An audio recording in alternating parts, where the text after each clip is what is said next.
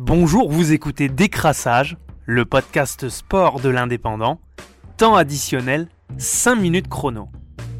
Ce week-end, on disputait le deuxième Grand Prix de la saison du championnat du monde de Formule 1. Dans le Grand Prix d'Émilie-Romagne sur le circuit d'Imola, c'est Lewis Hamilton et Sergio Perez qui avaient réalisé les meilleurs temps lors des qualifications. Pourtant, c'est le Hollandais Max Verstappen sur Red Bull Racing qui l'a emporté devant le Britannique et son compatriote Lando Norris sur McLaren. Charles Leclerc sur Ferrari se place en quatrième position devant Carlos Sainz Jr. et Pierre Gasly septième.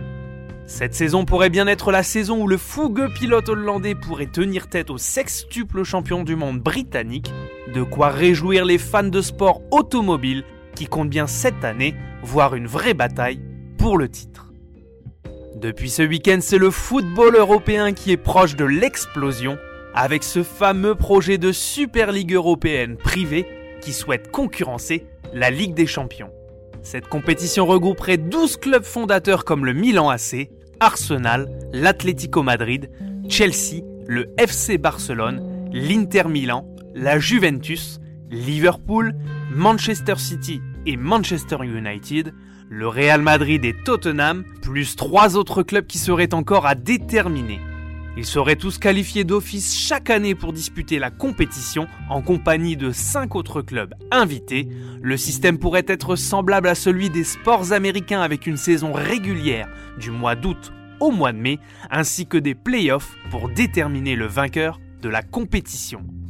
Chaque rencontre pourrait avoir lieu en milieu de semaine entrant directement en concurrence avec la Ligue des Champions et rapporterait même plus pour les clubs en termes de retombées financières que la compétition historique de l'UEFA, remportée à de multiples reprises par les clubs fondateurs de cette Super League.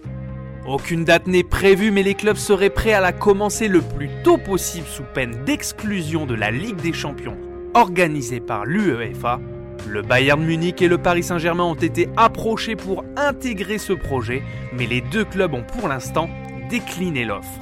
C'est donc une affaire à suivre de très près et l'UEFA se réunit aujourd'hui pour tenter de contrer cette initiative avec une nouvelle réforme de sa compétition phare pour 2024. C'était Décrassage, le podcast sport de l'indépendant Rendez-vous lundi prochain pour un nouveau tour de l'actualité sportive du week-end. Bonne journée à tous.